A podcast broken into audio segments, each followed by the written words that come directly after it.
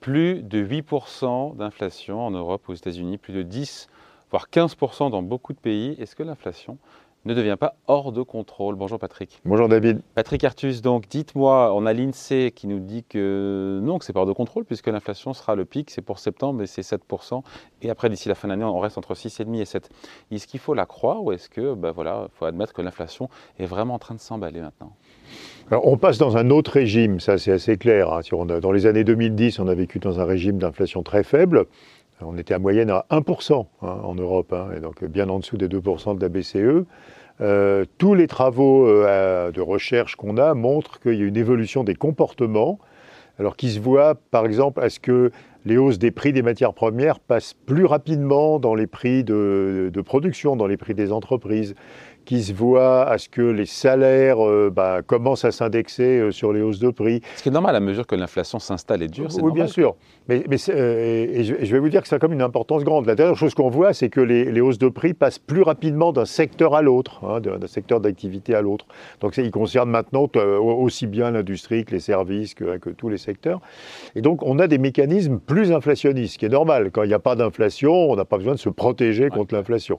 Quand il y a de l'inflation, on se protège contre l'inflation donc on génère cet environnement qui est plus inflationniste. Donc la vraie question maintenant... Ouais, c'est sur le comportement, pardon je vous coupe, mais c'est sur le comportement des, agents économiques, les, ménages, les entreprises. Euh, est-ce que les comportements deviennent eux-mêmes aussi inflationnistes? Oui, oui, oui. Il y a un côté auto-entretenu? Oui, oui. Ben, par exemple, quand il n'y a pas d'inflation, l'indexation des salaires au prix peut être très faible. Elle était de 0,2 dans la zone euro, c'est-à-dire que quand on avait 1% d'inflation en plus, on avait 0,2% de hausse des salaires en plus. Et là, ça monte, quoi, je veux dire. Donc évidemment, c'est ce que je disais à l'instant, on, on, a beaucoup plus d'incitation à se protéger contre l'inflation. Donc les entreprises à monter leurs prix et à passer leurs coûts dans leurs prix. Quand il n'y a pas d'inflation, on ne va pas changer ses barèmes. Quand il y a de l'inflation, on les change et les salariés à demander des hausses de salaire plus fortes. Donc il faut comprendre, et ça c'est très important, que notre façon de réfléchir à l'inflation des années 2010 ne marche plus. Et que par exemple les institutions qui utilisent des modèles, hein, des modèles statistiques qui ont été élaborés dans les années 2010, euh, ont des modèles qui ne reflètent plus cette nouvelle réalité, puisque ces modèles ne reflètent pas les nouveaux comportements. Alors la question est de savoir si l'inflation d'équilibre, alors je parle de l'Europe, hein, on pourrait faire le même raisonnement sur les États-Unis, si l'inflation d'équilibre en Europe était de 1% dans les années 2010, de combien est-elle dans les années 2020, quoi, dans ce, dans ce, dans ce nouvel environnement? 3-4% Voilà, mais alors si c'est 2 au lieu de 1, c'est pas très grave, quoi, parce que si c'est 2 au lieu de 1, la BCE va s'en accommoder, surtout avec la, la, nouvelle flexibilité de la BCE. Si c'est 3 au lieu de 1, Là, c'est vraiment euh, un choc extrêmement sérieux. Parce que Mais elle n'est pas de contrôle. Encore une fois, la, question qu'on se pose. Oui, alors je, reviendrai sur la question de contrôle. Dans un premier temps, on est plutôt dans un scénario où elle se stabilise à un niveau plus élevé qu'avant. Hein. Euh, pas 3-4%, là on est, on est, à plus. Là. oui, oui, d'accord, mais là on a le plein choc matières premières, etc. Donc là on a quelque chose qui est complètement anormal. Quoi. Euh, après, on va avoir quelque chose de plus... la question c'est ce plus raisonnable qui est devant nous, est-ce que c'est quand Déjà, c'est quand et combien? Est-ce que c'est deux? Alors, c'est quand? C'est à, partir de, à partir du moment où sortent des indices la hausse des prix des matières premières. Bruno Le Maire dit mi-2023 oui, pour avoir alors, Le point inquiétant, c'est qu'aujourd'hui, on a à nouveau une très très forte hausse en Europe du prix de l'énergie, hein, puisque le prix du gaz est en train de monter abominablement depuis quelques jours et semaines. Donc on n'est pas à la fin de la hausse des prix des matières premières. Et puis les prix des métaux qui avaient beaucoup baissé vont sans doute repartir, parce que l'économie chinoise est en train de repartir très fortement. Euh, donc on va revenir à un nouvel équilibre un an après que les prix des matières premières soient stabilisés. Donc l'invention de Bruno Le Maire mi-2023 est raisonnable. Quoi. Je veux dire, si, si, on a une nouvelle vague d'hausse des prix des matières premières maintenant, il faudra bien attendre l'été 2023 pour qu'elles sortent des indices des prix. Quoi. Donc décru mi-2023 pour avoir un nouveau régime Un nouveau régime d'équilibre, d'inflation plus élevé qu'avant, parce qu'il y a plus de rareté, parce que les salariés sont plus exigeants, ils veulent moins euh, les emplois pénibles, parce que euh, parce qu'il y a des raretés sur les matières premières, sur l'énergie, sur les transports, et que ces raretés vont persister. Et à nouveau, la, la question centrale, c'est pas tellement celle du pic d'inflation, on va monter à 9 et après ça va redescendre. La question centrale, c'est quelle est la nouvelle inflation d'équilibre une fois que les prix des matières premières et quelles conséquences sur la BCE Et quelles conséquences sur la BCE, sur les marchés financiers? Et si on dit, et si on dit 3 ou 4 Alors si on dit entre 3 et 4, bah, soit la BCE change complètement de comportement. C'est pas du tout le message qu'elle nous donne aujourd'hui. hein. Et c'est impossible institutionnellement, et c'est impossible parce que c'est pas acceptable par un grand nombre de pays européens. Donc, euh, mais certains de mes confrères économistes envisagent que la BCE accepte 3 ou 4% d'inflation. Moi, je n'y crois pas du tout. Évidemment, Elle ne pourrait pas s'en accommoder. Oui, mais Ah, vous- le problème, c'est de l'inflation, c'est de la nouvelle inflation d'équilibre. C'est-à-dire que si elle s'en accommode six mois, le problème est repoussé de six mois. Quoi. Euh, donc on n'a rien gagné à la fin. Quoi. C'est, pas 3 ou 4% pendant six mois, c'est 3 ou 4% tout le temps à l'état normal. Quoi. Hein, c'est plutôt ça le nouvel équilibre. Et alors si c'est ça, bah, d'abord on a, euh, euh, ça posera à terme la question de l'objectif d'inflation. Parce que si l'état normal, c'est 3 ou 4, c'est très difficile de garder un objectif d'inflation à 2, quoi, parce que ça Elle impose... pourrait changer son objectif d'inflation. Oui, mais ça mettra énormément de temps. ouais. Non, mais ça, met- ça mettra des années de réflexion, de travail pour regarder comment on fait ça, par quelle méthode, à quel rythme. Donc c'est pas quelque chose qu'on peut faire en urgence, hein, à chaud. Donc à chaud, euh, la BCE aura toujours son objectif d'inflation de 2%. Aujourd'hui, ce que nous décrivons là n'est pas du tout le scénario des marchés financiers.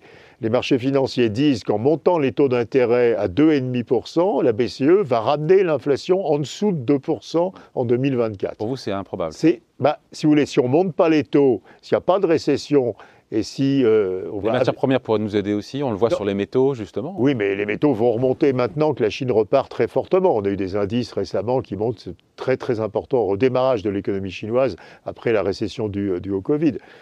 Enfin, euh, à nouveau, je ne crois pas que les matières premières et l'énergie est en train de devenir plus chères.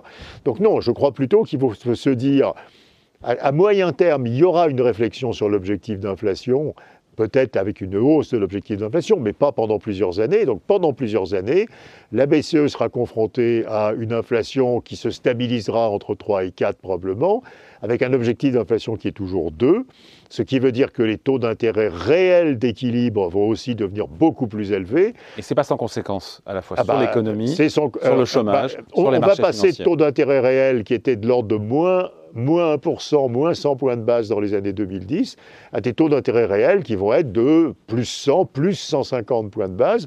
Si vous montez de 250 points de base les taux d'intérêt réels d'équilibre, bah, vous faites baisser euh, très fortement la valorisation de tous les actifs, hein, des actions, de l'immobilier, euh, des, des- des infrastructures, du private equity.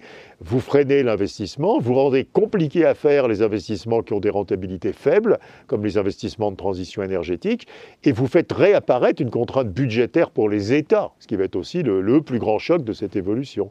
C'est plus 250 points de base par rapport aux années 2010 sur les taux d'intérêt réels, et ça, c'est un gros, gros choc. Et ça, ça aura un effet évidemment sur l'inflation, puisque ça provoquera Ah bah, un ralentissement c'est ça qui contient l'inflation autour de 2%, alors que spontanément, elle voudrait plutôt être à 3 qu'à 2. Et sur le fait qu'elle ne fasse rien, qu'elle laisse faire, vous n'y croyez pas, ça? C'est compliqué. euh, alors, ça pose deux types de questions. Une question institutionnelle, c'est-à-dire que, euh, est-ce que les pays d'Europe du Nord ou, l'Allemagne sont d'accord pour euh, garder durablement, à nouveau, c'est pas six mois de plus, hein, c'est garder durablement une inflation entre 3 et 4 Bah, honnêtement, ce n'est pas du tout ce qui est aujourd'hui la situation. hein.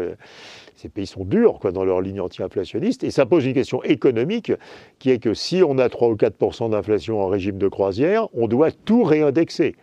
Donc il faudra, parce que évidemment, si on ne réindexe pas, il y aura des pertes considérables de pouvoir d'achat tout le Ouais. temps. Donc il faut réindexer les salaires, les prestations sociales, les retraites, euh, les impôts. Et on revient dans une économie totalement réindexée où il y aura de ce fait une beaucoup plus grande sensibilité de l'inflation au choc. Chaque fois que le prix du pétrole montera, on aura une beaucoup plus grosse réaction de l'inflation que dans l'économie qu'on avait depuis 15 ans, qui est une économie peu indexée. Et honnêtement, ce n'est pas une très bonne idée de réindexer complètement l'économie. Ça va la rendre Bah, beaucoup plus instable. salariés euh, qui perdent du pouvoir d'achat. euh, Oui, mais euh, il y a un calcul qu'on peut faire qui est que dans une économie comme celle qu'on avait, avec de faibles mécanismes d'indexation, euh, quand vous passez de cette économie-là à une économie très bien indexée, l'effet sur l'inflation intérieure européenne ou française d'ailleurs d'un choc inflationniste, par exemple la hausse du prix du pétrole, est multiplié par 3. Donc vous allez avoir, euh, dans cette économie qui se réindexerait, vous auriez une énorme Et volatilité de d'inflation. l'inflation. Ouais, Et ça, et ça c'est c'est pas très sympathique. Quoi. Ça Donc on est peut-être encore une fois en train de changer de monde en termes d'inflation. Bah, on est en train de changer de monde parce qu'on est passé d'un monde d'abondance il y avait trop de travail, trop d'énergie, trop de métaux, trop de produits agricoles, euh, trop de containers, un monde pour tout ça de rareté. En deux ans, on est passé d'un monde d'abondance à un monde de rareté. Donc c'est assez stupéfiant, mais ça, ça vient des comportements des salariés sur le marché du travail, ça vient de l'énorme hausse de la demande d'un certain nombre de biens hein, qui, qui, crée toutes sortes de pénuries, ça, ça vient du géopolitique, hein, de la Russie, etc. Et, et, ce monde de rareté, évidemment, il est à l'équilibre beaucoup plus inflationniste que le monde d'abondance qu'on avait avant. Voilà, on vit l'histoire euh, aujourd'hui, dès maintenant. Merci beaucoup en tout cas Patrick. Merci David.